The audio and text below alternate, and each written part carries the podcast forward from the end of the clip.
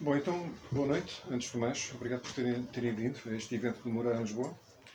O evento, como já devem ter reparado no cartaz, é Assalto à Cidade, é o título dele, Casas para Investir ou Casas para Habitar.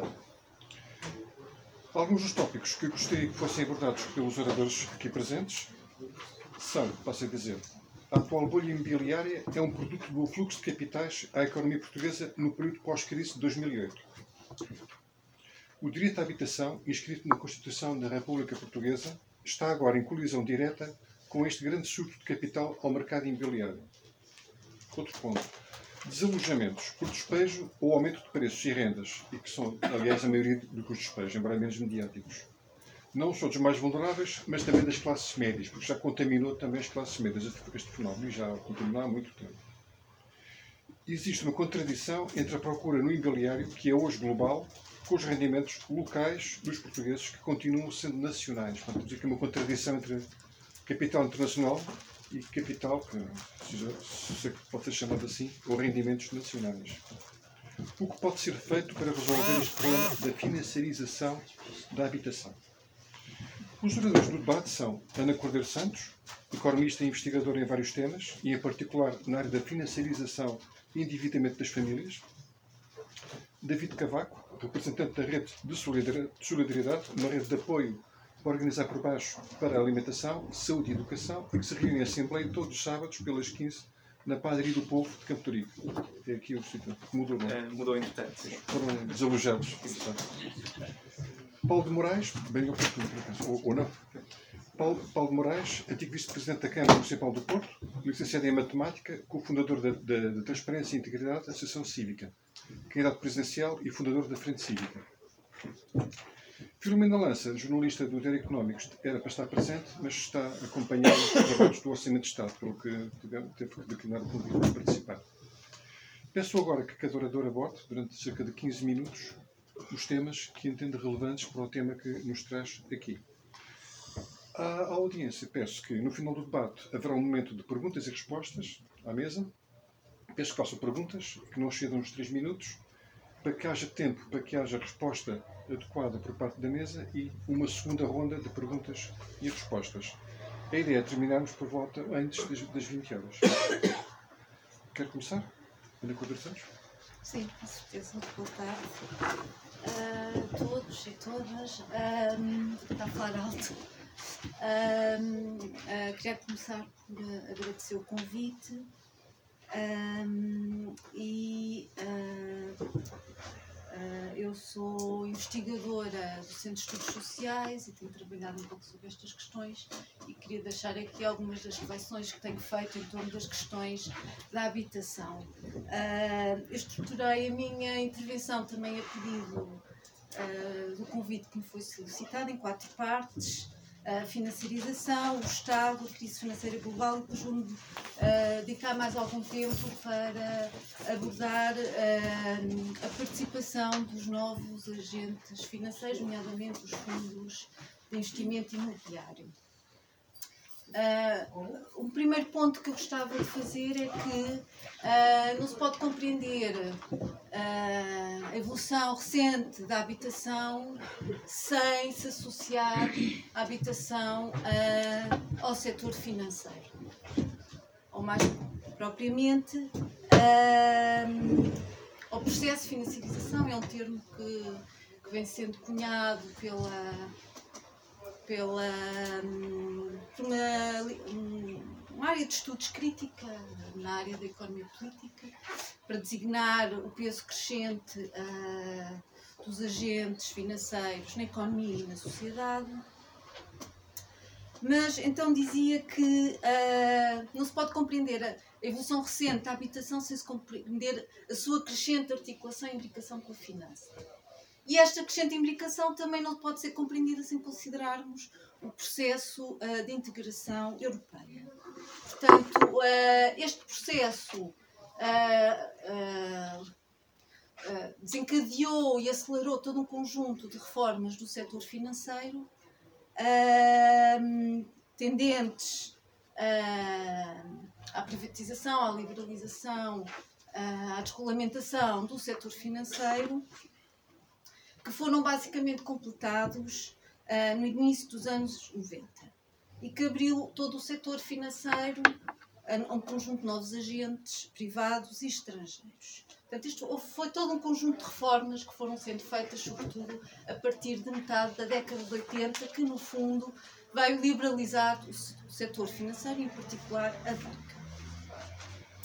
Associado ao processo, a este processo uh, de liberalização do setor financeiro, houve depois todo um conjunto de também alterações de teor legislativo uh, dirigidos ao setor bancário, uh, no quadro também da União Europeia, que uh, o governo português foi também acompanhando, portanto, tinha que fazer a transposição das diretivas europeias para o caso português e uma boa parte destas medidas que focavam o setor financeiro, nomeadamente os sucessivos acordos de Basileia, tiveram como uh, objeto uh, promover o crédito hipotecário. Portanto, houve todo um conjunto de regulações práticas que o setor bancário nacional foi adotando, portanto, existindo aqui uma convergência também de práticas que promoveu, em particular, o crédito hipotecário. Depois também uh, é de referir uh, o próprio processo de criação uh, da União Económica e Monetária,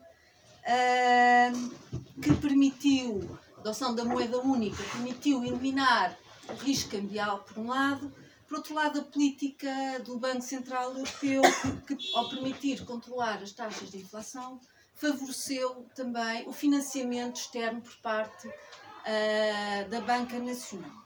E, portanto, uh, estas reformas do setor financeiro, a moeda única, uh, uma política monetária centrada no controle da inflação, tudo isto favoreceu o endividamento nacional. E favoreceu como nunca tinha sido possível até então para uma economia com as características da economia portuguesa.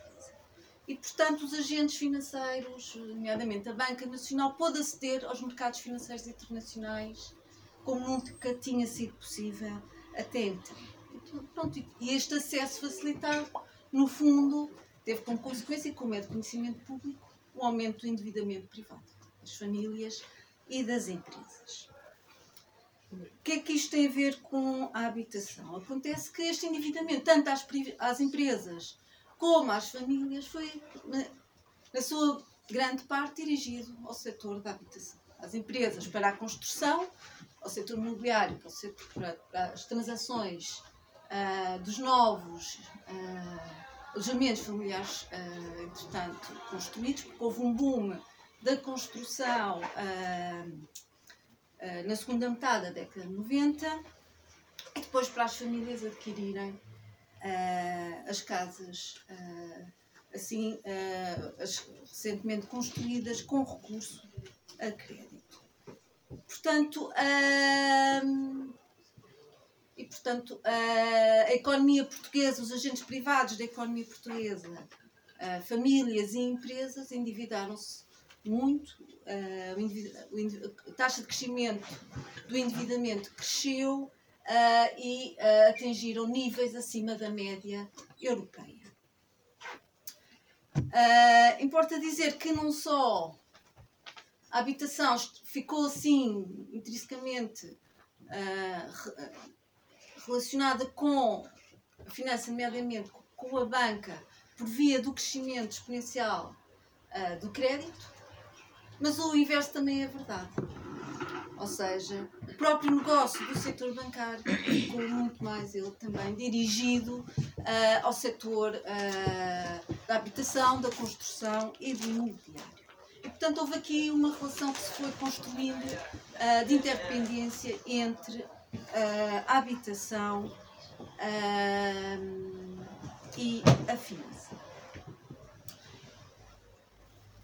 Agora eu gostaria de passar para o segundo ponto da minha intervenção, que é notar, sublinhar que toda esta evolução, esta imbricação entre habitação e o setor financeiro é o resultado de, de políticas económicas e políticas uh, dirigidas à habitação em específico.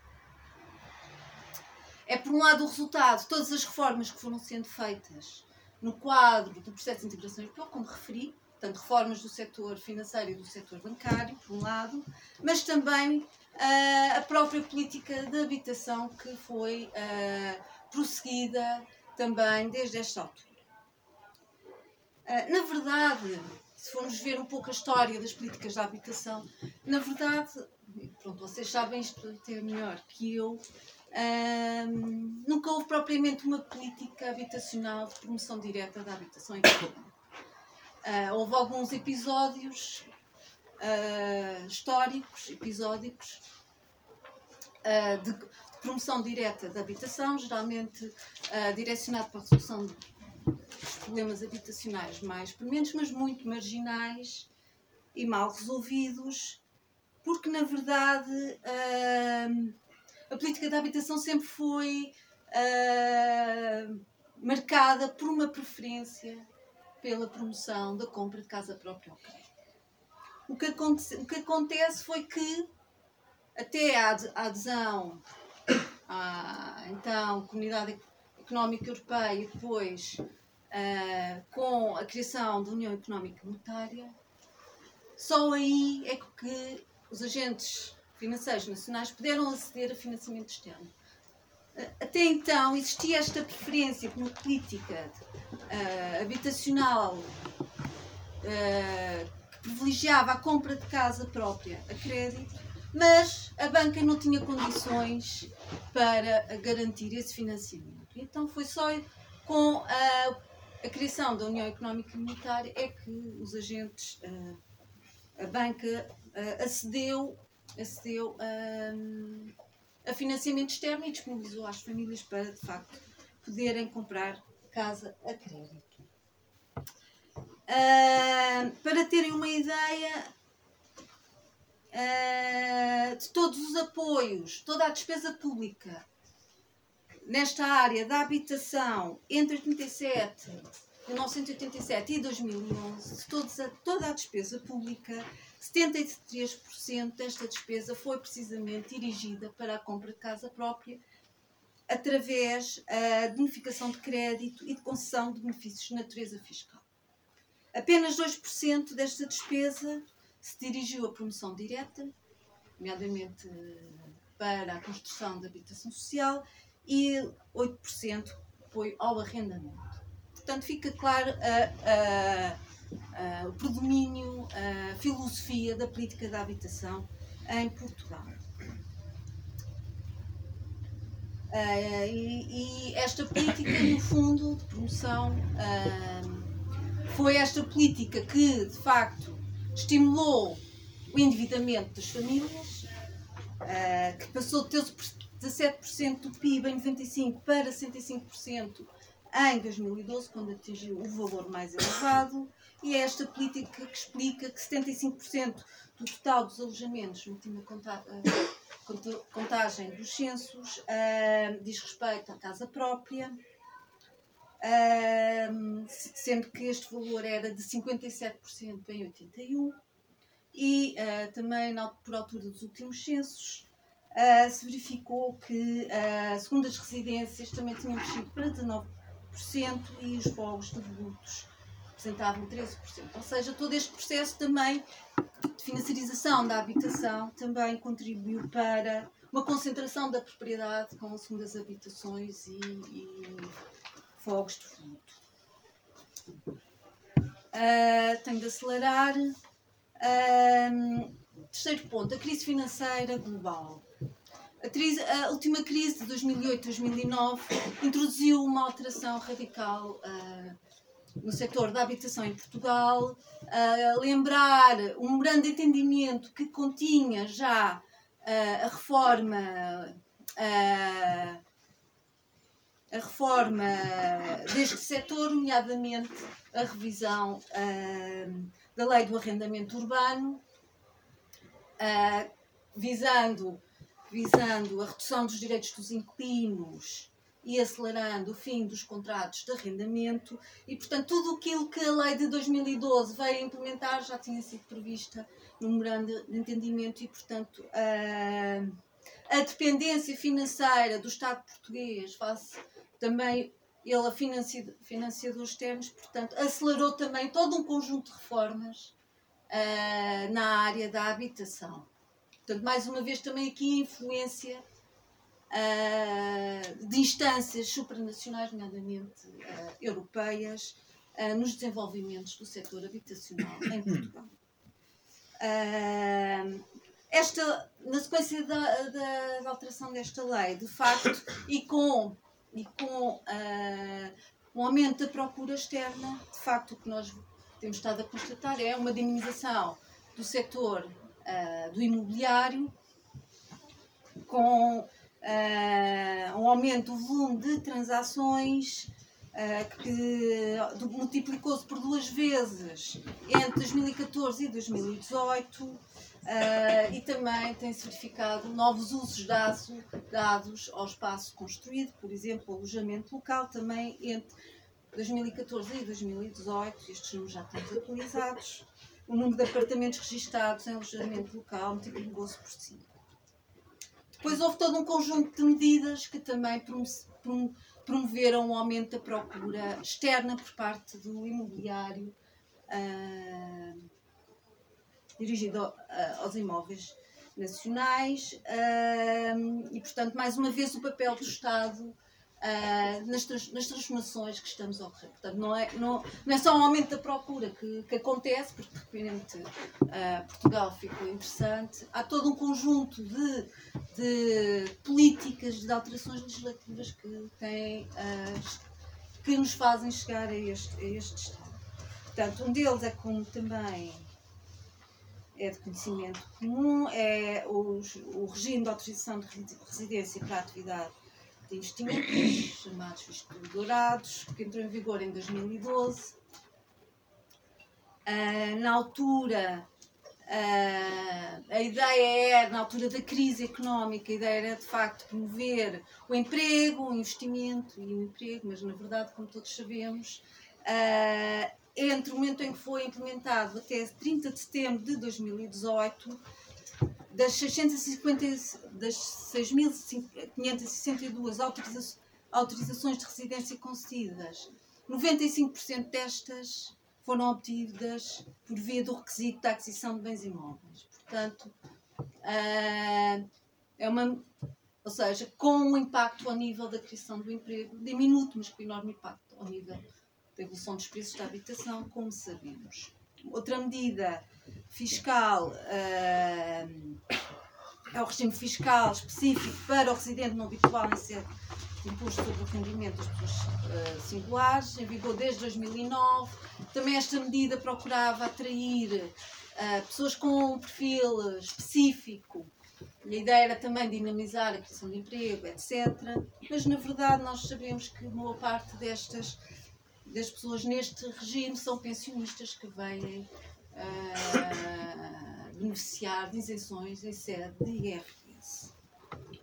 Uh, e, portanto, uh, há uma estimativa de que esta isenção terá custado ao Estado um total de 1,2 milhões de euros e não há qualquer estudo do impacto económico desta medida. Portanto, há todo um conjunto de medidas que são feitas para atrair, no fundo, o capital estrangeiro no nosso país, mas depois não há qualquer estudo de impacto sobre o emprego, uh, nomeadamente, que é, era o principal objetivo desta medida. Mas o que. Mas sabemos que uh, todas estas medidas que vêm estimulando, que vêm estimulando a procura externa têm feito tem feito um aumento dos preços a nível nacional entre 14, 2014 e 2018 observamos um aumento de 34% dos preços da habitação. E nós sabemos que os rendimentos não têm aumentado nesta proporção e, portanto, a habitação, quer seja os preços de compra e venda, quer seja das rendas, está cada vez mais cara, mas os rendimentos não acompanham, o que significa que a habitação cada vez mais inacessível. Parte uh, desta procura se deve também, eu entro no quarto ponto, também se deve a uma intervenção uh, de novos agentes financeiros no mercado imobiliário, nomeadamente os fundos uh, de investimento imobiliário. Uh, eles também a sua emergência no país também se, também se explica pelo mesmo processo de, de, de reforma do, do setor financeiro, portanto, eles foram criados em 85 também quando se deram os primeiros, os primeiros passos da liberalização do setor financeiro. Portanto, na altura a ideia era criar um novo produto de investimento capaz de captar as poupanças de pequenos e médios investidores com o intuito de serem aplicadas em ativos imobiliários. Portanto, no fundo, a ideia era explicitamente a criação de um novo produto financeiro. Mas o que estes, o que estes fundos fazem é, no fundo, uh, transformar ativos imóveis, portanto, uma casa, uh, que são por natureza indivisíveis e com pouca liquidez, em produtos financeiros divisíveis. Isto significa que, uh, através destes fundos, que as pessoas podem participar neles através da aquisição de unidades de participação, podem, no fundo, adquirir títulos que lhes permitem adquirir uma parte do imóvel, ou aliás, várias partes de vários imóveis, já que estes fundos, no fundo, são, são constituídos por uma carteira de imóveis, que podem ser facilmente transacionados no mercado. Portanto, esta é uma outra dimensão da financiarização da habitação, que é, no fundo, a criação de títulos uh, a partir uh, dos imóveis que são transacionados no mercado, como um outro qualquer uh, produto financeiro. Mas, no fundo, estes fundos intervêm no mercado financeiro. Portanto, são agentes também, que queria eu dizer, no mercado imobiliário. Portanto, são também agentes imobiliários. E, portanto, são estes fundos podem comprar, vender, reabilitar, deixar de luto. Portanto, são agentes também imobiliários.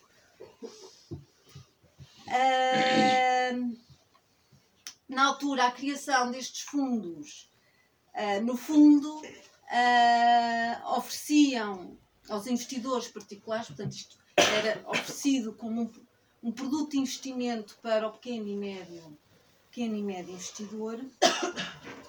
E, portanto, é a vantagem de usufruir das vantagens do investimento imobiliário, uh, que é um investimento com menor risco, com rendimentos mais seguros podendo então uh, aplicar os montantes que se deseja, comprar e vender, desfazerem-se dos imóveis uh, com a celeridade que entenderem, sem terem também a maçada de, de, cuidar do seu, do seu imóvel. Beneficiando também uh, uma gestão profissional destes imóveis e, não menos importante, um regime fiscal bastante favorável. Uh, todos estes produtos, com os fundos de investimento imobiliário, os vários, há, vários, há várias categorias de fundos de investimento imobiliário, de acordo com o tipo de aplicação que é feito e das regras de compra e venda, da, da, da composição da carteira de ativos, há vários. Uh, também há, há os títulos.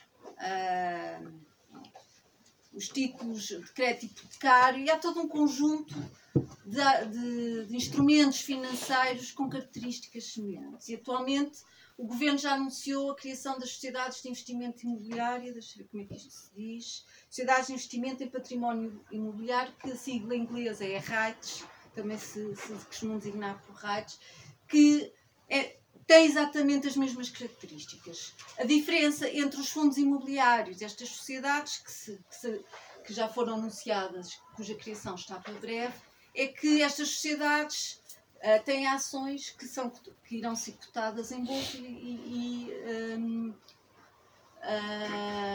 um, e as pessoas poderão adquirir estas ações nos mercados imobiliários, uh, podendo oferir os dividendos.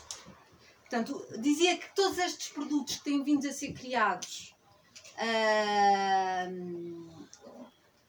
que no fundo, resultam de investimento no imobiliário, todos estes instrumentos implicam legislação própria, que permite a sua criação, a criação de regras para o seu, para o seu funcionamento, a, supervisão da sua atuação e, e um regime fiscal próprio, porque estes produtos, a ideia destes produtos é, é no fundo, é estimular simultaneamente o mercado de capitais e os mercados financeiros e atrair investimento para o imobiliário.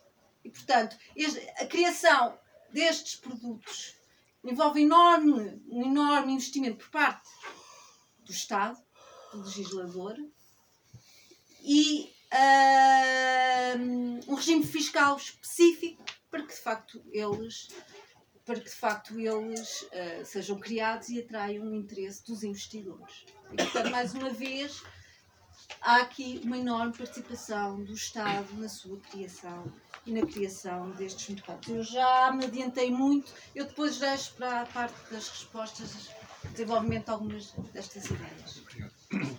David Cavaco.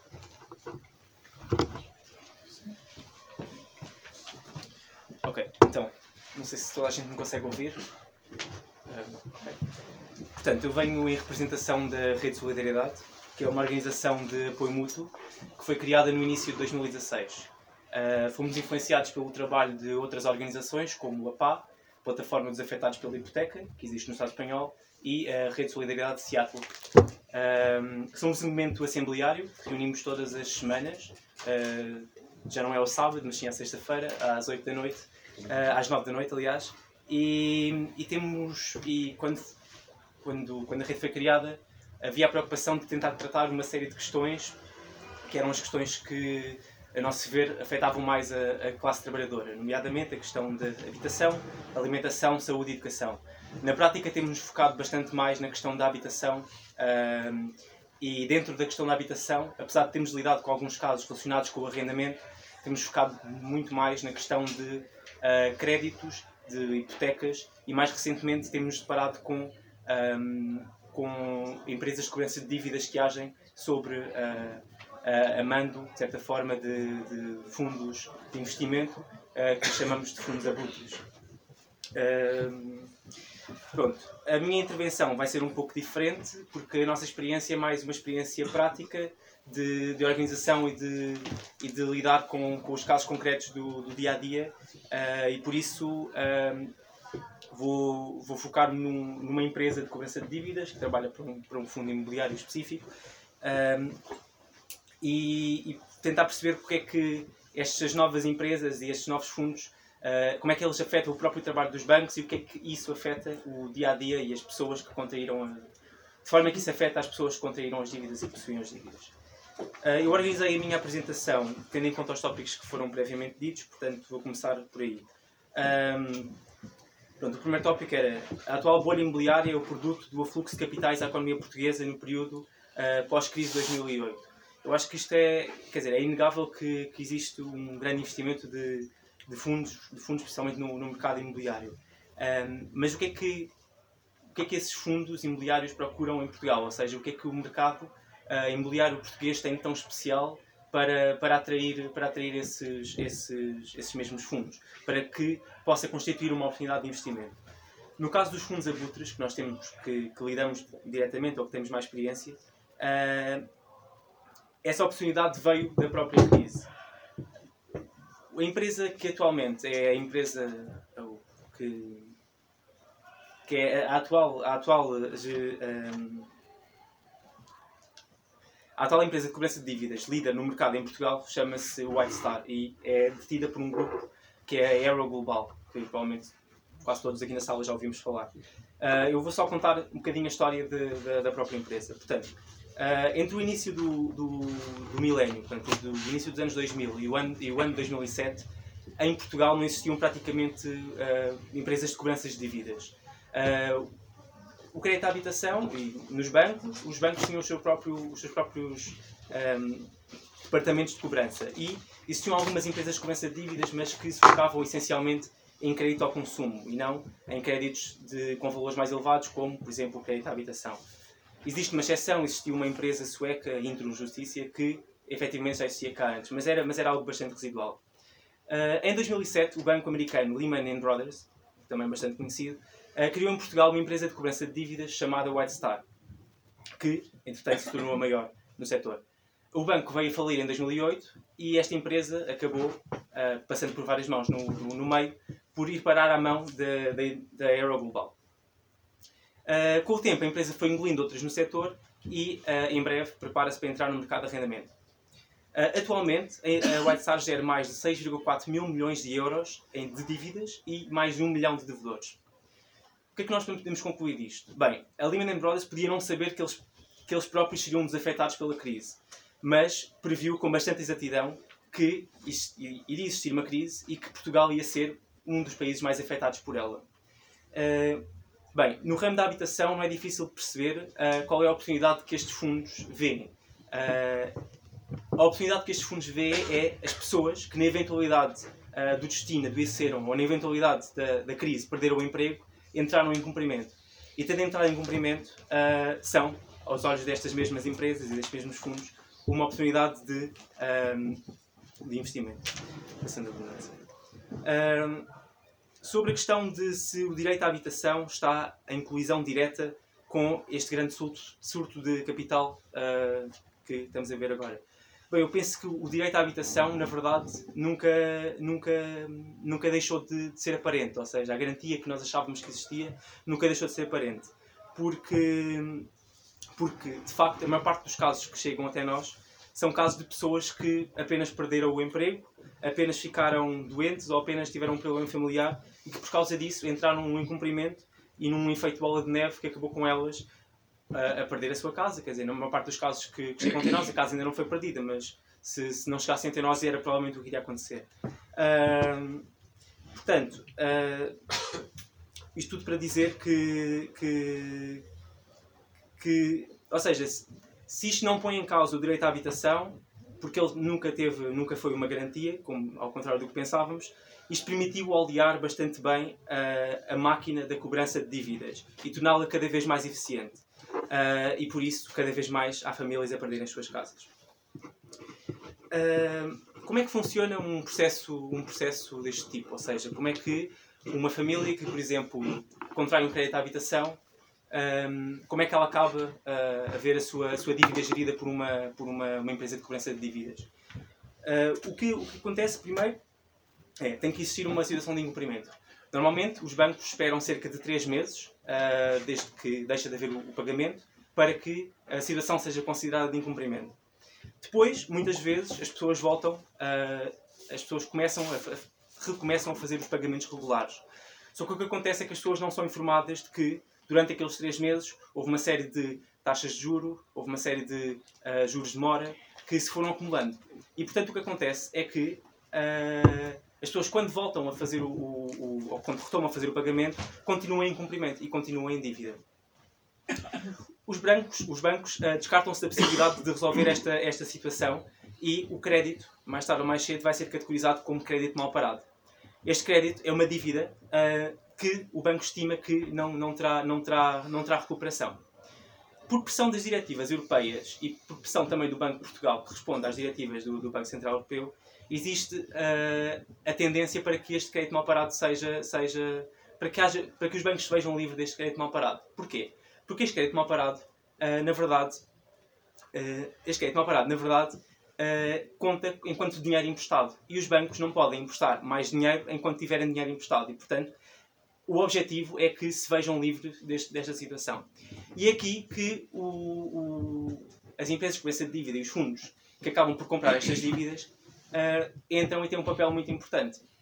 Uh, porque os bancos podem simplesmente vender diretamente uh, aos, aos, fundos imobiliários, vender diretamente pacotes de dívidas, normalmente cerca de 5 a 20% do valor original da dívida, e isto é uma situação ótima para os bancos.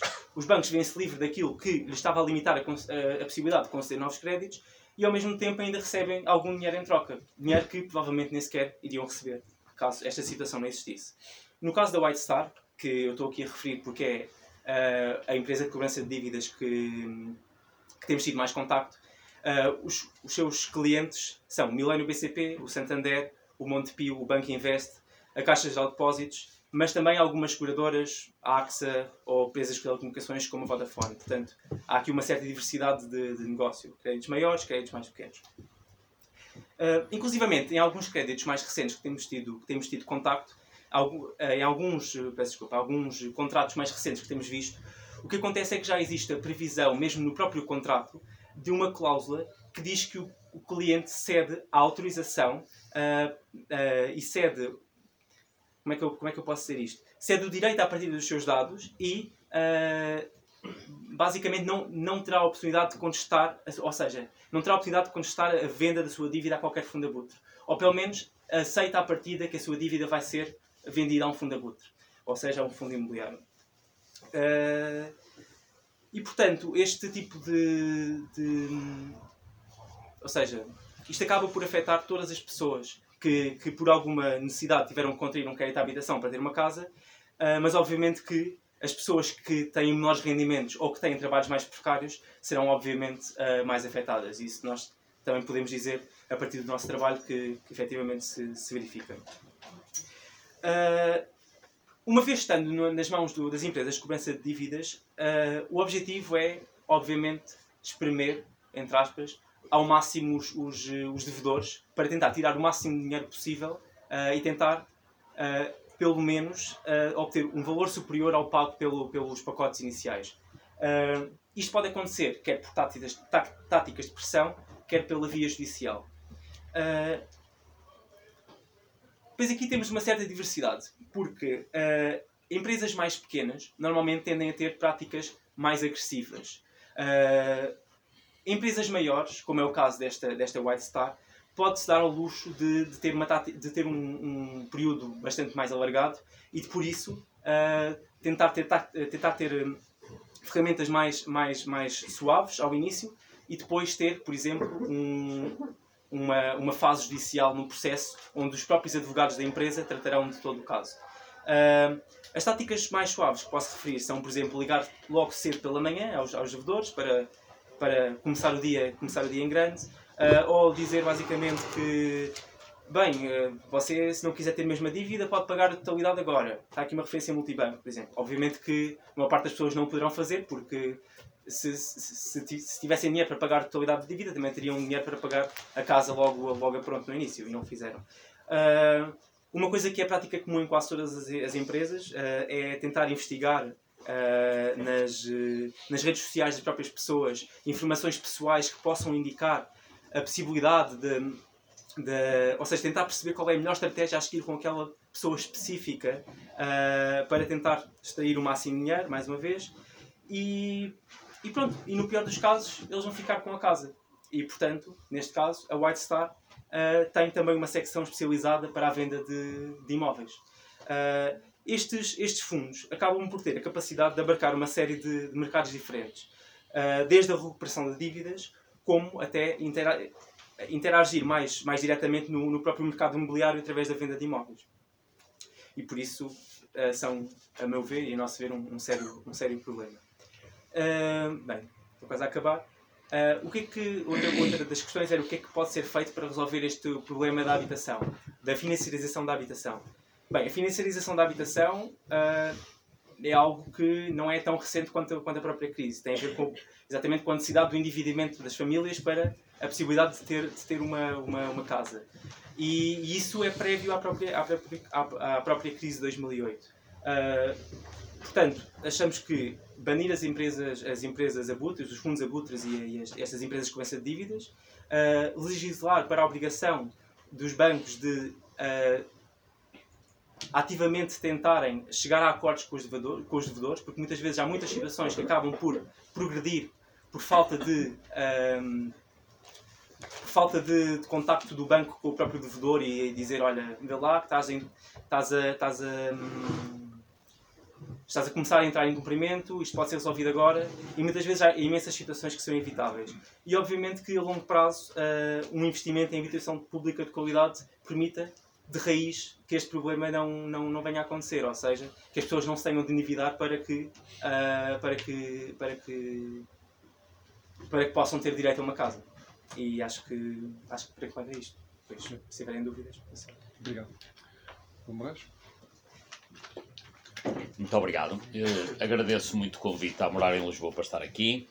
Eh, cumprimentos a todos. A minha intervenção vai num sentido divergente, ou diferente, aliás, não divergente do que foi dito.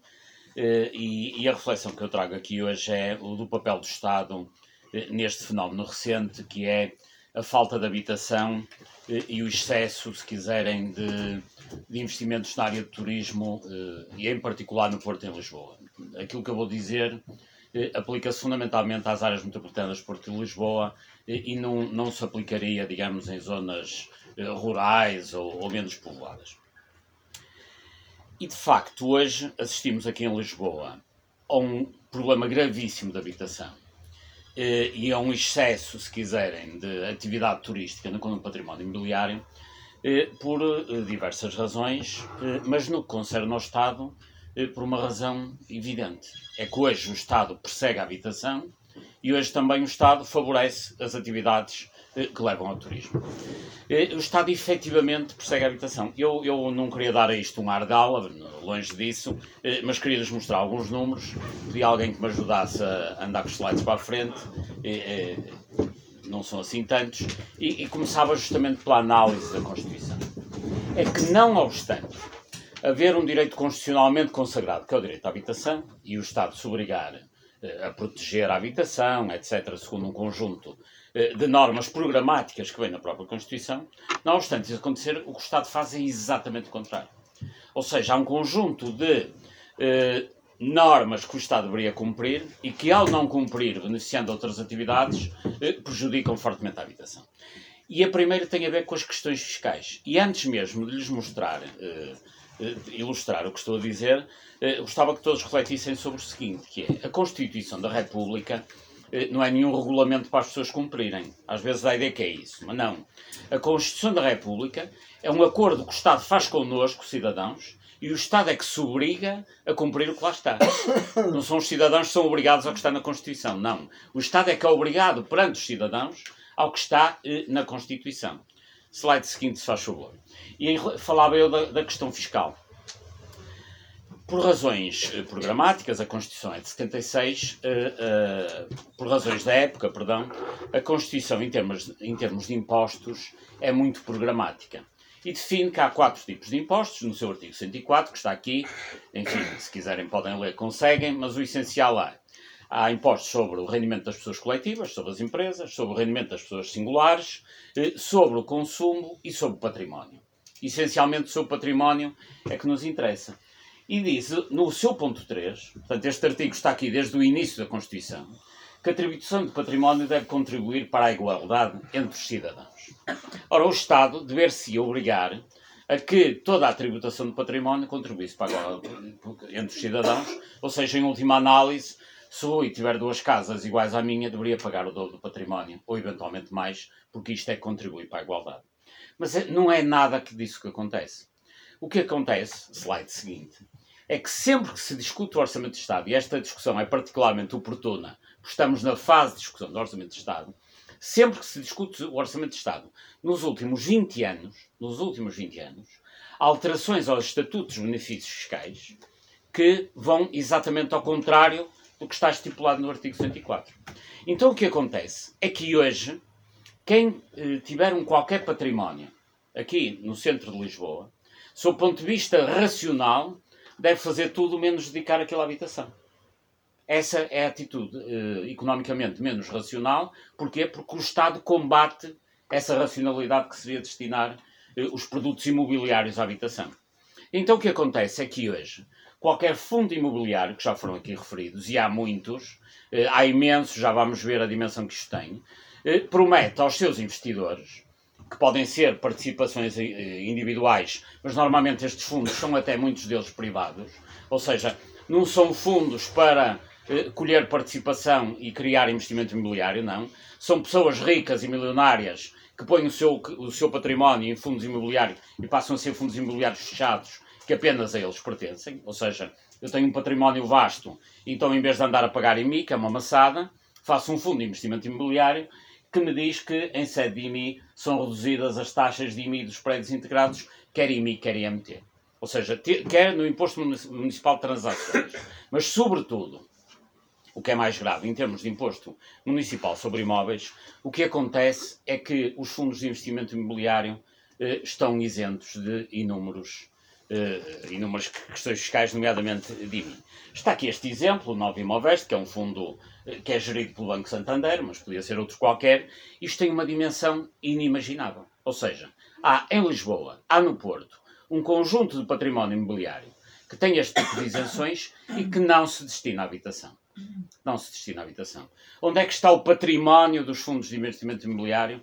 Está no continente Bonjour, está nas lojas Pingo Doce, está em todo um conjunto de atividades que tem tudo a ver menos com habitação. E o que é facto é que tudo isto surge não porque uma instituição bancária se lembre de recolher fundos eh, junto dos, dos investidores para criar casas para habitação, isso, digamos, isso foi o que justificou, do seu ponto de vista conceitual, o aparecimento dos fundos lá para trás, nos anos ainda 80. Eh, há fundos de investimento imobiliário já nos anos 80, mas o que é facto é que tudo isto, como é habitual em Portugal, com alterações sucessivas aos estatutos de benefícios fiscais, o que acontece é que hoje há duas possibilidades, que é ou eu tenho património imobiliário de alguma dimensão e resolvo fazer casas e alugo para a habitação de famílias, eventualmente vou pagar em mim, ou então faço uma coisa muito mais simples, que é vendo o terreno num sistema de renting ou de aluguer à Martifer, que monta lá um, um, um, um, pavilhão, que por sua vez aluga não sei a quem, e aquilo acaba nas mãos de um fundo de investimento imobiliário e acaba por ser um pingo doce. Aliás, uma das questões que hoje se levanta é justamente a dimensão deste tipo de investimentos imobiliários, que tem imensas isenções fiscais e se destina a tudo menos habitação. Se quiserem ver, no seguinte, estão aqui eh, em junho de 2018, portanto bem recente, os 10 maiores fundos de investimento imobiliário, a começar pelo património crescente, Fundima, etc., por aqui abaixo. Uh, alguns conhecerão da, da imprensa, outros não. Mas o que é facto, aqui estão os 10 primeiros. Só os 10 primeiros, se somarem aqueles números todos que estão ali, somam aproximadamente 4 mil milhões de euros de património imobiliário que está, na sua maioria, isento de pagamento de, de IMI e que não se destina nem nada que se pareça à habitação. Então, estamos na situação completamente absurda e claramente inconstitucional, slide seguinte, que é esta. Este prédio aqui, enfim, não interessa indicá-lo, eu sei onde é, mas isso não importa. Eh, as pessoas que vivem aqui nesta casa têm 0% de isenção de IMI, 0% de isenção de IMI, enquanto que no slide seguinte esta grande superfície que vende aqui estes vinhos e estas coisas eh, está isento de IMI. Aliás, o Pingo Doce tem um slogan que é sabe bem pagar tão pouco, devem ser eles a dizer que sabem tão, pagar tão pouco IMI que eles próprios pagam. Porque efetivamente eh, esse tipo de negócios de grande dimensão hoje não pagam praticamente IMI eh, nos, no, no, no património imobiliário que utilizam para a sua, para a sua ação, para a sua exploração.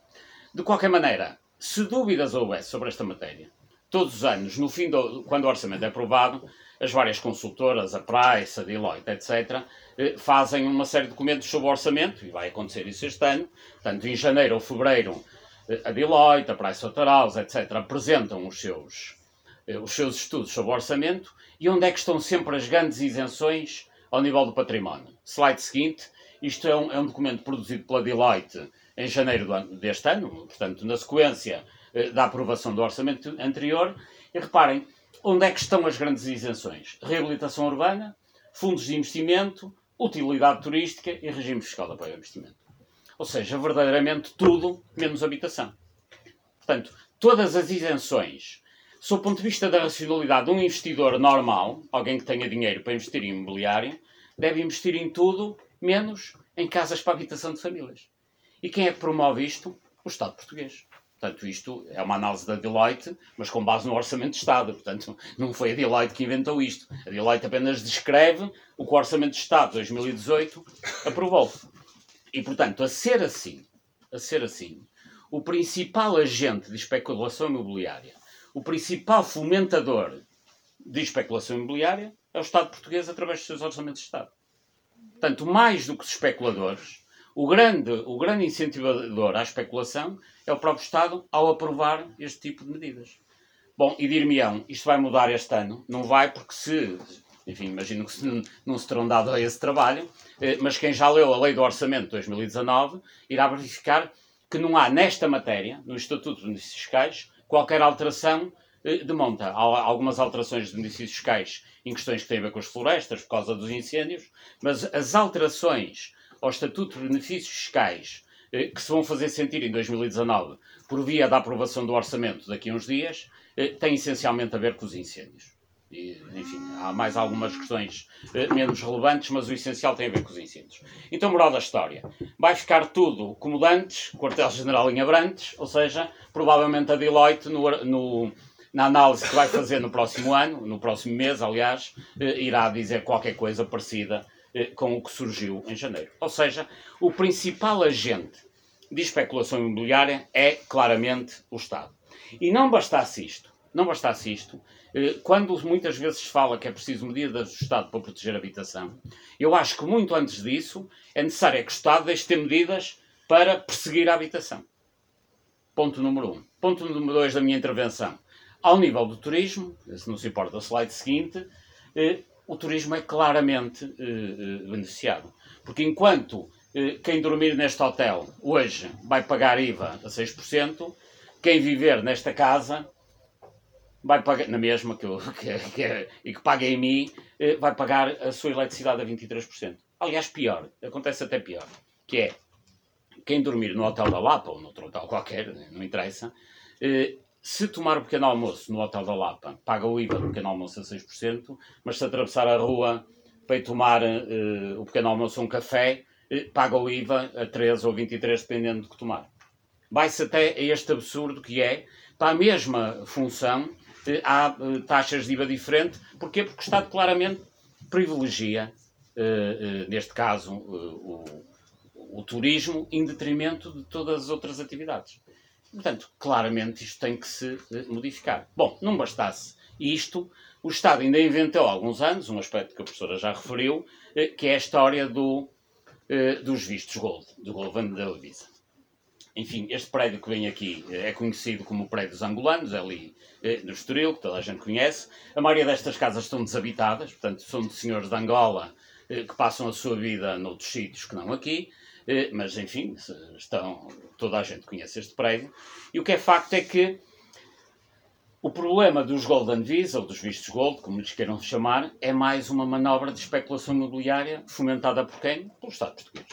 Foi o Estado português que inventou, enfim, em má hora. Eh, houve pessoas, enquanto atores do Estado, eh, que beneficiaram muito desta atividade eh, nociva, nomeadamente Paulo Portas, foi, digamos, o campeão dos vistos Gold. Eh, mas o que é facto é que, em termos conceptuais, o modelo tem sido o mesmo e, em termos legais, continuamos como antes. Então, o que acontece é que os vistos gold que foram, eh, que surgiram com a justificação de que podia haver estrangeiros vindos da China eh, ou do Japão ou fosse de onde fosse, que vinham para Portugal criar emprego e, portanto, naturalmente precisavam de cá estar. Tinham que ter um visto de residência para tomar conta das suas fábricas, para tomar conta das suas grandes herdades, onde faziam agricultura. Pois o que é que aconteceu ao fim de todos estes anos? Slide e slide seguinte, que, que é síntese. O seguinte já. É que em outubro, 31 de outubro de 2018, portanto há bem poucos dias, havia em Portugal eh, 6.687 vistos gold. 6.687. Quantos é que foram feitos para criar emprego? 12. 12. Em 6.687 para criação de emprego, que foi a razão pela qual surgiram estes vistos gold, são 12. 12 não chega a 0,2%. Não é 2%. Não chega a 0,2% eh, da quantidade de vistos gold. Ou seja, os vistos gold não são mais eh, do que uma manobra de especulação imobiliária fomentada eh, pelo Estado português, eh, através, enfim, dos seus organismos, nomeadamente dos organismos oficiais, eh, que permitem que, e repito este número que é realmente obsceno ou pornográfico, é em 6.687 vistos gold, apenas 12 representam investimento produtivo que tenham mais de 10 trabalhadores, é assim que isto está nos termos da lei. E, portanto, o que é que eu sugeria desde já para eh, começar a pôr alguma ordem nesta casa, ou nestas casas, já que estamos a falar de habitação. É, em primeiro lugar, acabar com o fenómeno dos vistos gold, tucur, ponto final. Em segundo lugar, acabar de uma vez com estes regimes de IMI excepcionais que fazem com que muitas vezes no mesmo prédio, eh, vou-lhes dar o exemplo do meu prédio, onde eu moro, no Porto. Eh, enfim, é um prédio de classe média, mas isso existe no Lisboa, em Oeiras, etc. O que acontece é que no mesmo prédio, casas exatamente iguais, normalmente pagam o mesmo condomínio. É? O condomínio é igual, aí é justo. Um T3, no sétimo andar ou no quinto, pagam todos o mesmo condomínio. Agora, dependendo do proprietário, tem taxas de IMI completamente diferentes. Porque há um que comprou a casa, há outro que alugou a casa, há outro que paga a renda em nome da fábrica, que é dele ou do pai, e portanto não paga não sei o quê, há outro que tem isto em nome de um fundo de investimento imobiliário e não paga IMI, há outro que tem aquilo em nome de uma fundação, e depois ainda há outro que tem aquilo em nome, se for preciso, de uma IPSS, que também não paga IMI, e depois também não paga não sei o que mais. Ou seja, eu acho que por uma questão de equidade fiscal, é necessário que o IMI passe a depender da área ocupada, naturalmente do local onde está, e obviamente do coeficiente de ocupação de solo, porque é diferente do IMI numa vivenda ou num prédio de 20 andares, como é óbvio. Mas deve depender nunca do proprietário, nunca da função, mas sim eh, de qual é o espaço e onde é que ele se encontra. Porque em última análise o que acontece é que nós estamos aqui neste espaço e pagam em mim, mas se, se, se, amanhã um fundo de investimento imobiliário comprar isto para fazer aqui um pingo doce ou outra coisa qualquer, deixa de pagar em mim, e se vier uma fundação que venha aqui desenvolver outra atividade, ou seja, o IMI que devia ter apenas a ver com a utilização do espaço dentro do município, eh, em Portugal as alterações são tantas, as progressões são tantas que não têm a ver. Por isso eu consideraria, para além de acabar com os vistos de gold, como uma emergência, uh, o IMI tinha que passar a ser indexado ao local e nunca à atividade e muito menos ao proprietário. Eu já assisti a situações em que o mesmo andar pagava mim, foi para lá outro proprietário, porque vendeu, enfim, adquiriu a casa e deixou de pagar mim. Portanto, e, e vamos ver, e não é por falta de fiscalização, porque dentro, estando dentro de regulamentação legal, eh, tudo isto é legal, mas ilegítimo e, e até imoral no meu ponto de vista. E finalmente, que todo o tipo de apoio que está a ser dado ao turismo, contra o qual, enfim, eu não tenho à partida nenhum partido PRI, mas eu acho que o Estado português, antes de apoiar com IVA os, os hotéis 5 estrelas, devia apoiar com IVA a eletricidade de quem precisa de se aquecer no inverno, e nomeadamente as famílias carenciadas. Ou de todas. Porque já agora deixem-me dizer, mesmo a taxa, mesmo a taxa social da eletricidade tem IVA a 23%. Portanto, a taxa é social, mas o IVA é antissocial. E isso acontece mesmo neste momento. E por isso que eu defendo é que também aí o Estado português deve apoiar o turismo e qualquer atividade económica, e não especialmente o turismo. Enfim, o turismo deve ser tão apoiado como qualquer outra atividade económica, seja produção de garrafas de água, de sapatos, de camisas, ou seja lá do que for, ou da agricultura. Mas o que não faz sentido é o Estado estar a privilegiar um setor de atividade que está a fazer enriquecer um conjunto de grupos eh, prejudicando todos os restantes. Portanto, para mim era claro que o Estado só deve dar apoios ao turismo, exatamente o mesmo tipo de apoios que consiga dar a todos os outros portugueses. E por isso eram estas três medidas que eu acho que eram emergentes e eram estas ideias que trazia aqui para a nossa conversa. Ok, obrigado. Abrimos agora uma, um momento de, de, perguntas e respostas. Eu peço que façam perguntas, que resumam as intervenções em menos de 3 minutos, para matar a hipótese da resposta ser também minimamente profunda e haver uma segunda ronda de perguntas e respostas, embora o tempo já comece a escassear. Tempo. Alguém se quer escrever para falar, peço que digam o nome. Vou tomar aqui o mapa.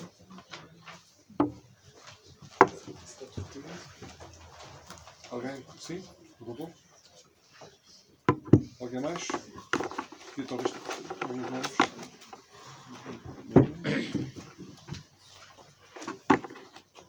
O seu nome é? Irina. Irina. Alguém mais? Então vamos começar. Rodolfo, queres colocar a tua questão? Uh, eu tenho algumas questões e observações que gostava também que tivesse o vosso feedback.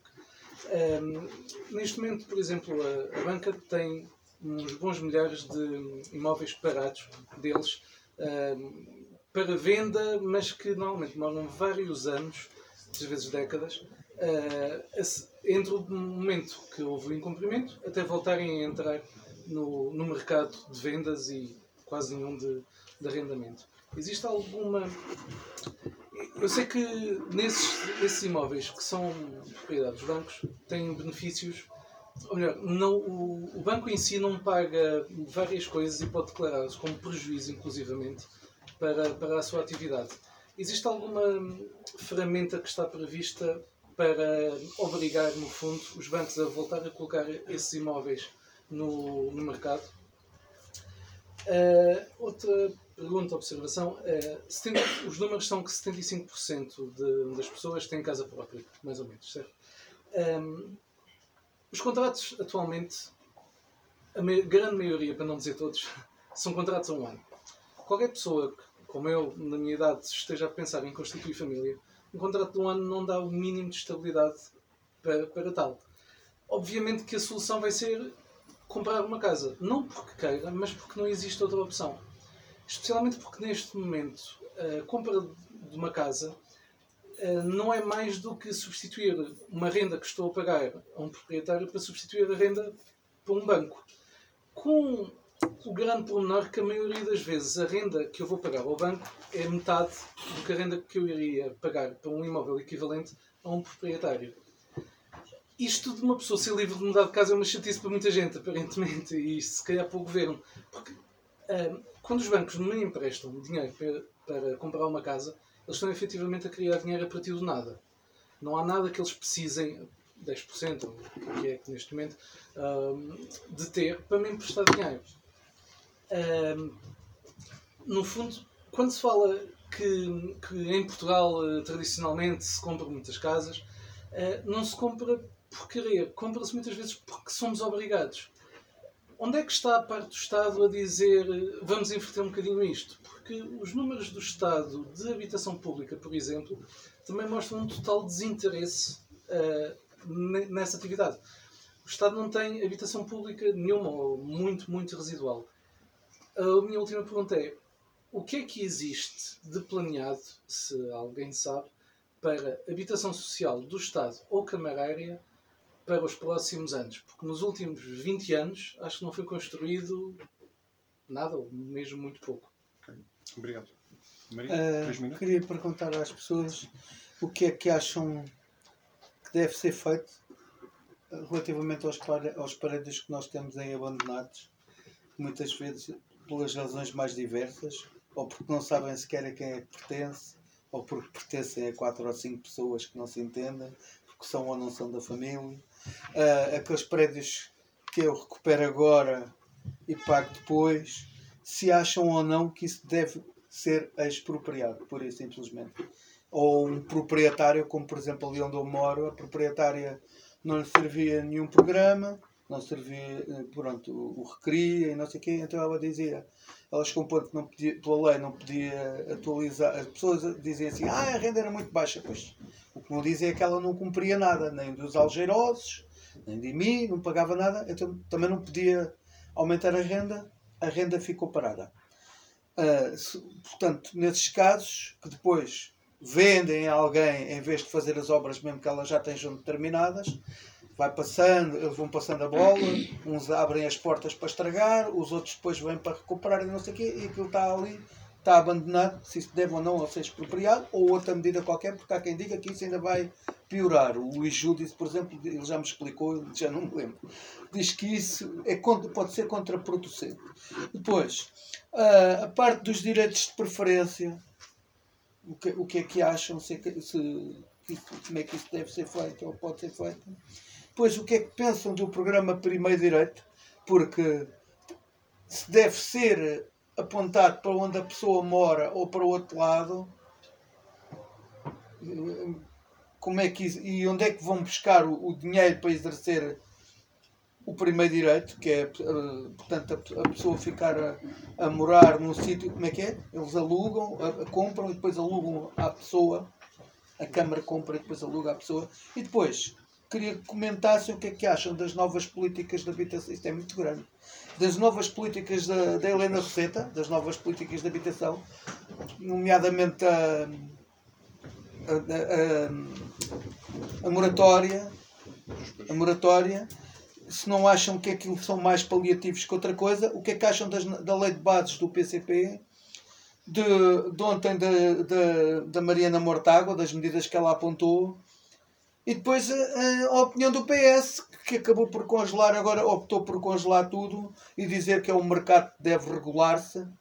Portanto, na minha opinião, quer dizer, o Estado não inve se, se investisse, se olhasse para a vida, mas depois se não acham também que há aqui uma causa e um efeito. Que assim, o Estado não, inve não investe, inve inve é o setor onde investe menos, é na habitação. Mas depois os movimentos sociais que há também mexem-se pouco com a habitação. Nós tivemos agora uma, uma manifestação há dias, criou polémica, dizer assim, ah, não apareceu, só apareceram as tribos urbanas, quando foi do Rock in Rallied foi pior, só aparecem as tribos urbanas, onde é que estavam os sindicatos, onde é que, estavam as, onde é que estava a Federação Portuguesa das Atividades de Cultura e Recreio, onde é que estavam os, os próprios sindicatos e clubes que estão a ser despejados, onde é que, estavam, onde é que estava essa gente toda.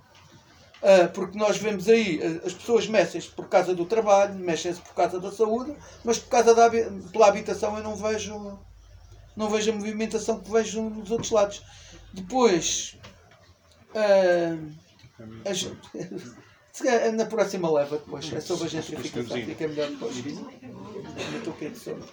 Olá, eu tenho uma sugestão e duas perguntas. A minha sugestão uh, advém da minha dificuldade de visualização destes processos, que me parecem um bocado abstratos e, portanto, uh, portanto, a casa era de alguém, essa pessoa era de alguém, mas com um empréstimo ao banco, mas atrasou-se no pagamento e, portanto, isso passou para um fundo abutre.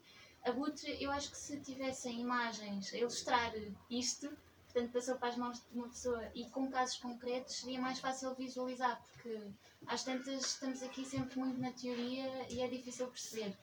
Eu consigo perceber que as pessoas na Amadora estão a ser despejadas porque uh, ocuparam um terreno que era de uma família que tem intenção de vender aquilo ao BC, BCP um, e portanto essas coisas entendo, eu entendo. Portanto, aquilo era de uma família, havia lá famílias que ocuparam, por isso é que aquilo está a ser despejado. É o que está a acontecer no bairro de Santa Filomena, é o que está a acontecer no bairro de 6 de Maio. Uh, e portanto, eu acho que realmente fazia aqui um bocadinho a falta da aproximação a casos concretos. Pronto, esta é a minha sugestão: é que para a próxima vez possam trazer casos concretos ou pelo menos um esquema para se perceber do que é que estão a falar, porque uh, é tudo assim um bocadinho abstrato. Pois, eh, tenho duas perguntas. Uma é sobre a percentagem uh, de imóveis isentos de IMI, um, portanto, a um nível, principalmente nas cidades de Lisboa e Porto, imagino que sejam, estejam a maioria, é o quê? É 10%? É 1% ao nível da área que ocupam? Ou ao nível do número de imóveis? Eu não faço ideia, para perceber um bocadinho a escala disto. Não sei se o sabem. E depois, uh, aqui, meu comentário, é uma pergunta comentário que é uh, geralmente os investigadores e as pessoas que sabem mais sobre estas matérias fazem propostas para alterações legislativas ou como é que o Estado devia agir. Uh, e muitas vezes isso não está no poder dos cidadãos, está no poder de voto e pronto, e, e é dessa forma que podem influenciar ou nas reivindicações que podem fazer para que se mudem as decisões.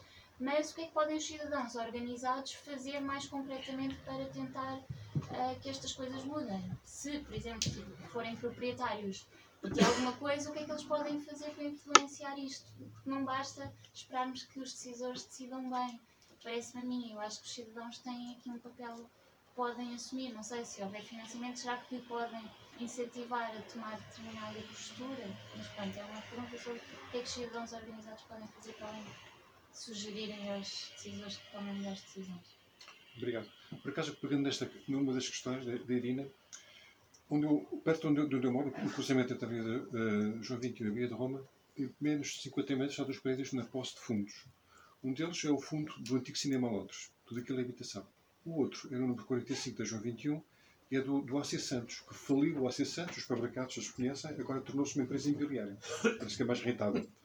Pergunta é, qual é, que é a mesma porcentagem, se há conhecimento, se há uma aproximação não só da edição do IMI, mas quantas casas de habitação estão na mão dos fundos em Lisboa e Porto, por exemplo. Se alguém souber responder, agradecer. Se quer, quer começar primeiro?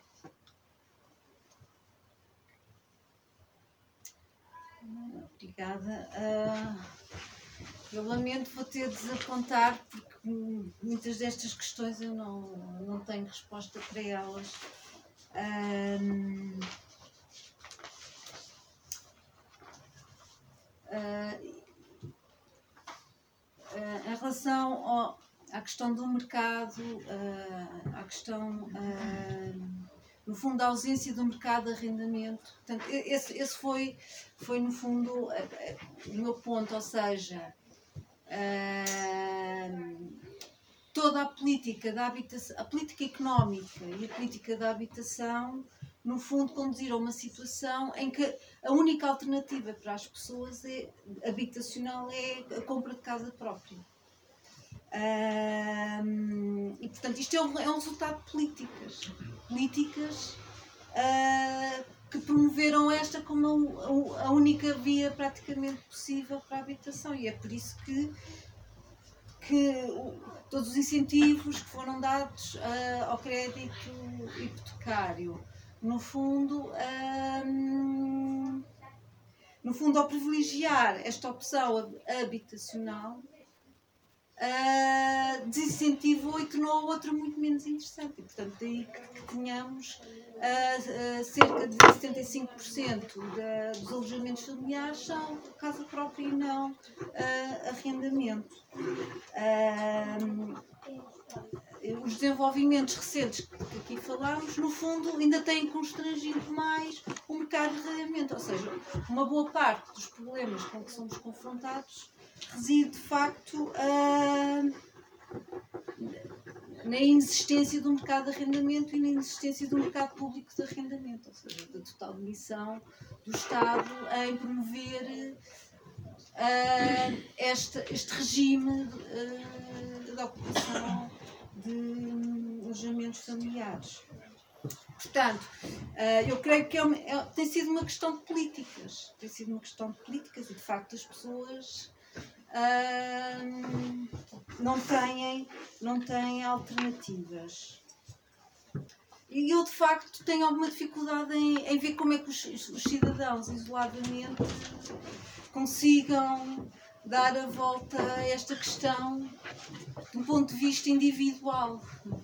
E, portanto, eu acho que o, que- há a fazer é, é a mobilização coletiva, social, para lutar eh, por uma outra forma de provisão de um bem tão essencial como a habitação. Portanto, são, tem que ser que soluções coletivas e soluções que, que no fundo, reivindiquem reivindiquem uma outra política da habitação em Portugal como uma maior uma, ma- uma maior eh, participação do Estado ah, neste- ah, na provisão da habitação, com investimento público no arrendamento, e sobretudo no arrendamento, não é na, na, na construção de habitação para depois para a compra por parte do- dos inquilinos. Isto aqui, eu acho que isto também se prende com mobilização, eu confesso que não é uma área que eu desconheço, portanto não, não tenho pertencido a movimentos eh, sociais eh, nestas questões, mas quer dizer, temos uma tradição da casa própria, não é?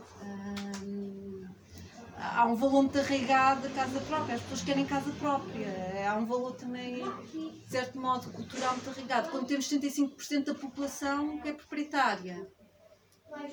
De facto, eu acho que isto é um grande desafio, é um grande desafio para os movimentos sociais de, de mobilizarem os cidadãos para, de facto, para, para se mudar eh, toda, no fundo, toda uma tradição política e também as questões culturais que subjazem esta preferência pela, pela casa própria. A questão da banca. A questão da banca. Pois eh, não, não é muito fácil. Ah, ah, porque, porque tem, tem a ver também com, com a própria gestão dos bancos relativamente aos seus imóveis e portanto e muitos destes imóveis e muitos destes imóveis fazem parte. Pronto não queria ser aqui abstrata mas ah, fazem parte dos seus ativos e a banca não se pode de facto desfazer todo, de, todos os seus, dos seus ativos ah, porque por questões de mera, de mera eh, gestão, gestão dos seus ativos. Pronto, eh, Posso? qual- Obrigado. Eh, desculpem tomar a palavra. Sim, três minutos. Eh, Mas, e pegando até no que disse agora mesmo professora, é assim, há, há realmente uma tradição de casa própria em Portugal, enfim, isto não carece de, de demonstração, eh, mas o problema é que essa, essa tradição está-se a manter e a projetar pelo futuro. Isso acontece porquê? Pelas questões que, no meu ponto de vista, bem entendido, pelas questões que eu foquei, eh, e como dizia o Rodolfo, hoje, quem quiser alugar uma casa não consegue, e não consegue porquê? O Airbnb, e estou a falar de Lisboa ao Porto, é aparentemente mais rentável, e é efetivamente mais rentável, eh, do que eh, alugar a famílias. É verdade. Só que eh, a principal razão que leva as pessoas a optarem por situações dessas, quando recebem uma casa de herança, são questões fiscais. É que eu, se por uma razão qualquer, um dos senhores recebe um, um prédio com três andares que era de uma tia que morreu e tal, e receberam o prédio. Tem duas hipóteses. Ou vão para o Airbnb ou alugam a famílias. O Airbnb, efetivamente, à partida, do ponto de vista líquido, tem maior liquidez. Só que quem tem casas em Airbnb sabe que paga, além de pagar o Airbnb, 25% pela gestão, e tem que montar a internet, e tem que ter manutenção da casa, etc. Ou seja, a diferença de rentabilidade líquida, a, a partida bruta é muito maior, porque um apartamento em Airbnb pode dar 4 mil euros e alugado dá 600. Só que depois, desses 4 mil tiram-se 25%, mais não sei o quê, e a diferença não é muito grande. A diferença é que se eu tiver o apartamento em Airbnb, estou isento de IVA durante um ano, tenho 7 anos de. Não sou eu. Tenho 7 anos. 7 anos de isenção de IMI, ou seja, a questão é essencialmente fiscal. Portanto, o Estado é que anda a fomentar essa atividade. E é evidente que, se eu recebo um prédio e tenho vantagens fiscais em ter em Airbnb, também não se me pode levar a mão que eu me dedique a essa atividade. É o Estado que me pede, por favor, não alugue isto a casa. Eu tenho amigos que têm casas que preferiam alugar a famílias, preferi, dizem eles que preferiam, eh, só que depois a diferença fiscal é de tal ordem, até depois uma pessoa tendo Airbnb mete uma série de despesas ali, passa a ser uma indústria e deixa de ser a função habitação. É que aí é que está a grande diferença, é que quem tem casas em regime de Airbnb eh, está numa indústria e tem as vantagens inerentes a tudo isso.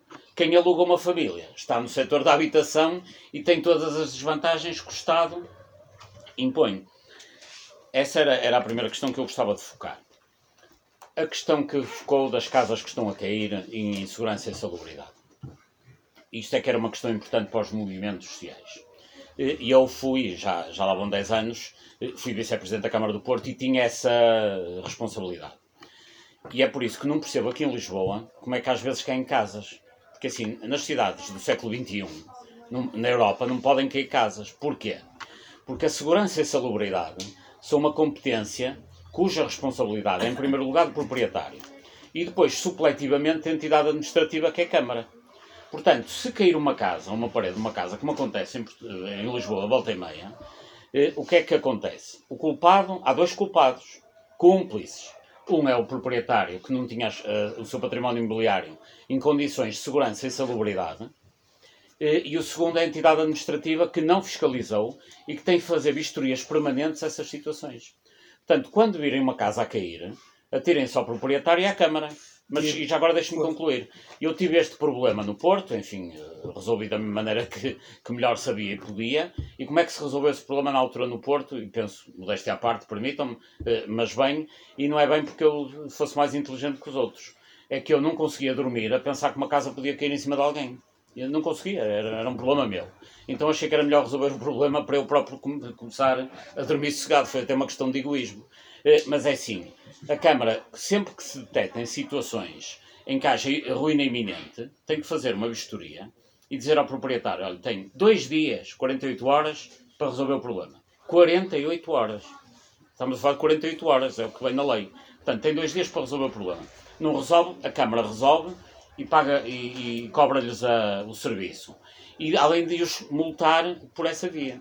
O que é que se fez na altura no Porto? Fazia-se este processo e quando as pessoas se vinham queixar, porque realmente havia pessoas que eram 16 herdeiros, já ninguém sabia de quem aquilo era, mas quando aparecia a multa eles eram 16, que não se entendiam. Mas quando a multa aparecia eles já se entendiam e apareciam. O, como é- o que também é compreensível. Então tinham uma solução na altura, no Porto, que, foi- que era, queriam se libertar do problema, vendiam aquilo à Câmara a um preço simbólico. Mas simbólico era 100 euros, não era, porque não podia ser uma doação, porque isso tinha outros problemas eh, fiscais. Mas é assim, eu acho que quem tem casas a cair no centro de Lisboa tem uma boa solução. Ou as recupera, ou a Câmara multa-os, ou então entregam a uma entidade qualquer a preço simbólico. E é isso que eu acho que tem que ser feito. Por isso, aliás, eu, caiu aqui há tempos uma casa, na, penso que há um ano, eh, na Abril Liberdade, eu até escrevi um artigo na altura no jornal a dizer isso.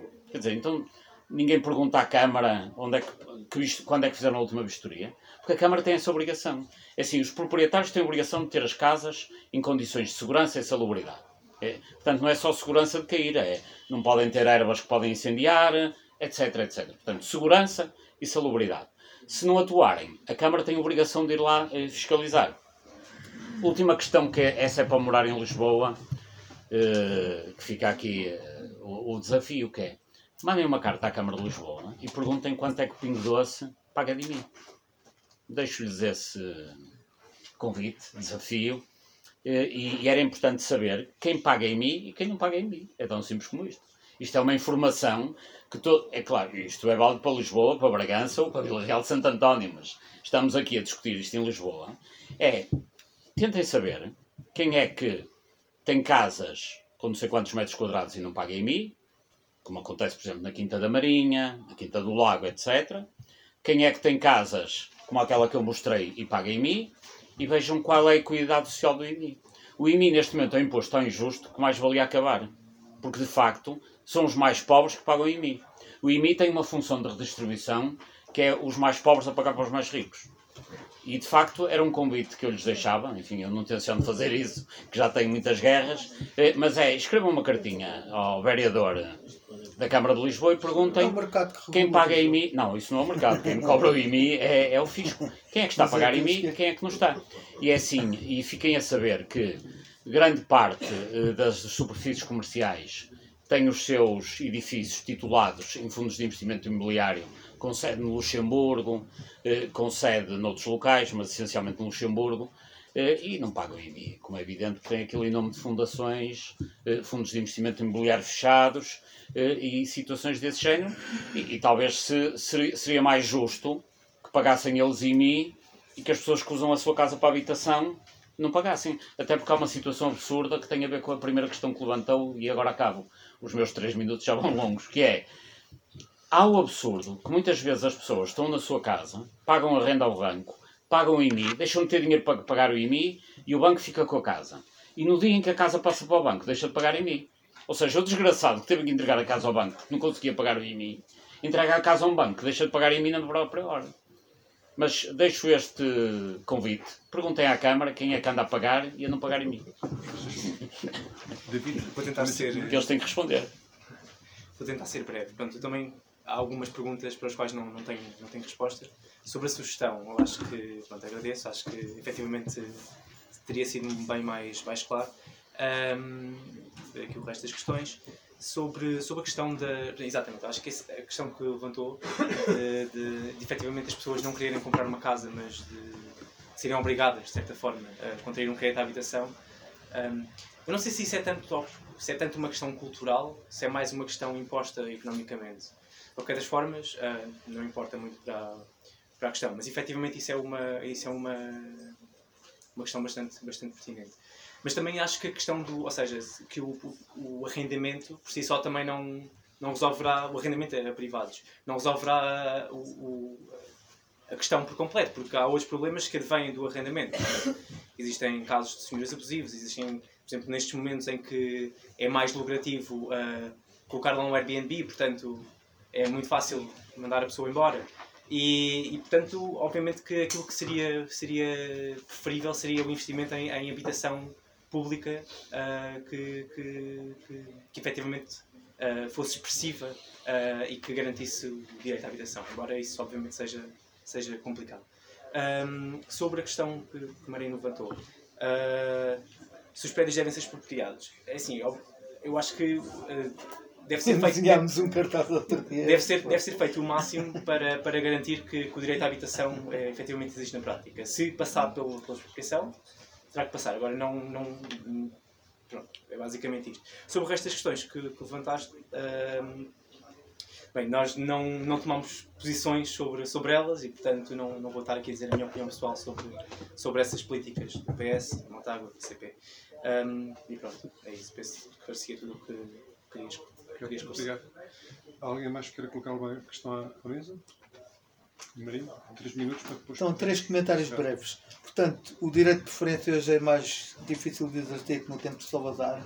A moda da casa própria vem do tempo do Cavaco, foi ele quem indi- o Cavaco não és tu, que, que, que incentivou a isso, tornou isso moda. Se não acham que isto acho que todos podem responder se tiverem. Ah, existe mais que uma gentrificação, porque não são só os pobres que andam cá. Eu vejo aí gente que veio de fora, que anda aos caixotes de lixo, mas depois conseguem ter casa há uma mata de franceses na Madragoa que deixam tudo cheio de lixo e não sei o quê. E agora a pergunta ao Paulo Moraes, depois os outros puderem responder a respeito ali do meu caso. Portanto, é assim: eu e a Rede de Solidariedade fizemos um comunicado, eles não queriam fazer, eu chego lá com aquilo, eles não queriam fazer. Foi identificado pelo, pela, pela Secretária de Estado da Habitação como um- a nossa carta aberta foi eh, identificada como uma exposição. Eu mandei à revelia da rede, mandei aos órgãos de soberania todos e responderam-me de lá. Ah, portanto, e agora, o que aconteceu depois desses casos todos, portanto, eles disseram, na altura responderam uma carta toda pomposa a dizer que compete precisamente ao Presidente da Câmara e a uma emenda que fizeram ao NRAL, eh, zelar pela segurança das pessoas que estão a ser alvo da, da pressão. Há pessoas que não gostam da palavra bullying. Ah, portanto, mais rápido agora, dia 28, no dia do lado do Bolsonaro, à hora do almoço não caí no andar de baixo que não calhou, a senhora da, da Margarida Castro Martins mandou emenda, ah, emendou lá aquilo com cimento, não tem dignidade nenhuma e, e não espero que ela não faça o mesmo que o Medina, que não me vá lá expulsar da Assembleia Municipal quando eu lá for falar, porque ela diz que não quer que eu fale mais da cozinha lá na, na Assembleia Municipal, só se ela me meter uma mordaça da boca. E a coluna da EDP, o Rui Pedro conhece, toda a gente conhece, pronto, ah, as fissuras com que aquilo estava, esteve- o prédio esteve ocupado por uma data de, de ocupantes, a coluna estava degradada, eles só se preocuparam em tapar o prédio com peladuro, eu não informei-me, Uh, não podem tapar, porque não é uma benfeitoria, não podem tapar a escada nem o quarto independente, que é a vida daquilo, eu acho que é a vida ali daquilo. Mas é assim, eu tive sem eletricidade durante 5 dias, no dia que, que fui expulso lá de baixo, pela quarta vez fiquei sem eletricidade em casa, e ontem falta uma eletricidade em casa outra vez, e é a própria Margarida Castro Martins que me diz para eu negociar com pronto, o proprietário está-me a fazer propostas Bom, que ele mas acha vamos- mirabolantes para eu sair dali. Portanto, o que é, o- como é que eu devia ter agido nisto? É melhor depois marcarmos uma reunião. Só para. Pois. Há- há Porque aqui aqui não vai ser possível. É tanta coisa. queira colocar mais uma última questão a alguém da mesa ou à mesa? Não? Posso, posso Força então. eh, Dois minutos. Nos outros aspectos. O arrendamento é ou, é ou deve ser uma opção ou uma alternativa. Isto é, é uma alternativa porque não há opção. Será assim. Hum, só, eh, eh, o arrendamento, a legislação do arrendamento eh, tem vindo a, a ser uma tentativa de alteração eh, que eh, tudo isto seja mais digamos, ajustado àquela, a esta situação. Houve uma tentativa de alteração da legislação em 2004, no governo de Santana Lopes, que depois não, não avançou para o governo Rio. Depois, em 2006, já com o governo José Sócrates, saiu a Lei 6 de 2006, que já deu uns passinhos nisto. Em 2011, em março de 2011, foi apresentado o PEC 4, onde tudo o que aconteceu a seguir na legislação da Cristo já estava previsto. Portanto, isto não há aqui inocências em relação a, a- a- a estas, a estas coisas. Não é? Eh, julgo eu que há aqui um aspecto que seria falar, que é a novidade, novidade, novidade, de que os pais, os avós, os tios os primos que dão garantias aos novos compradores de casas reipotecam a sua propriedade, não é? Ou seja, temos aqui um novo sistema de endividamento, é? que os mais velhos voltam a estar, a estar endividados, sabes, não é? E isto prolonga-se, já, já não é por 20 ou 30 anos, é é por um século, ou por dois, ou por três. Portanto, os nossos descendentes, não é? Eu já faço parte dos outros, não é? Ah, mas os nossos descendentes, até não sei qual geração, vão à partida com este sistema. Portanto, o que se passa aqui, julgo eu, não é um problema do Estado.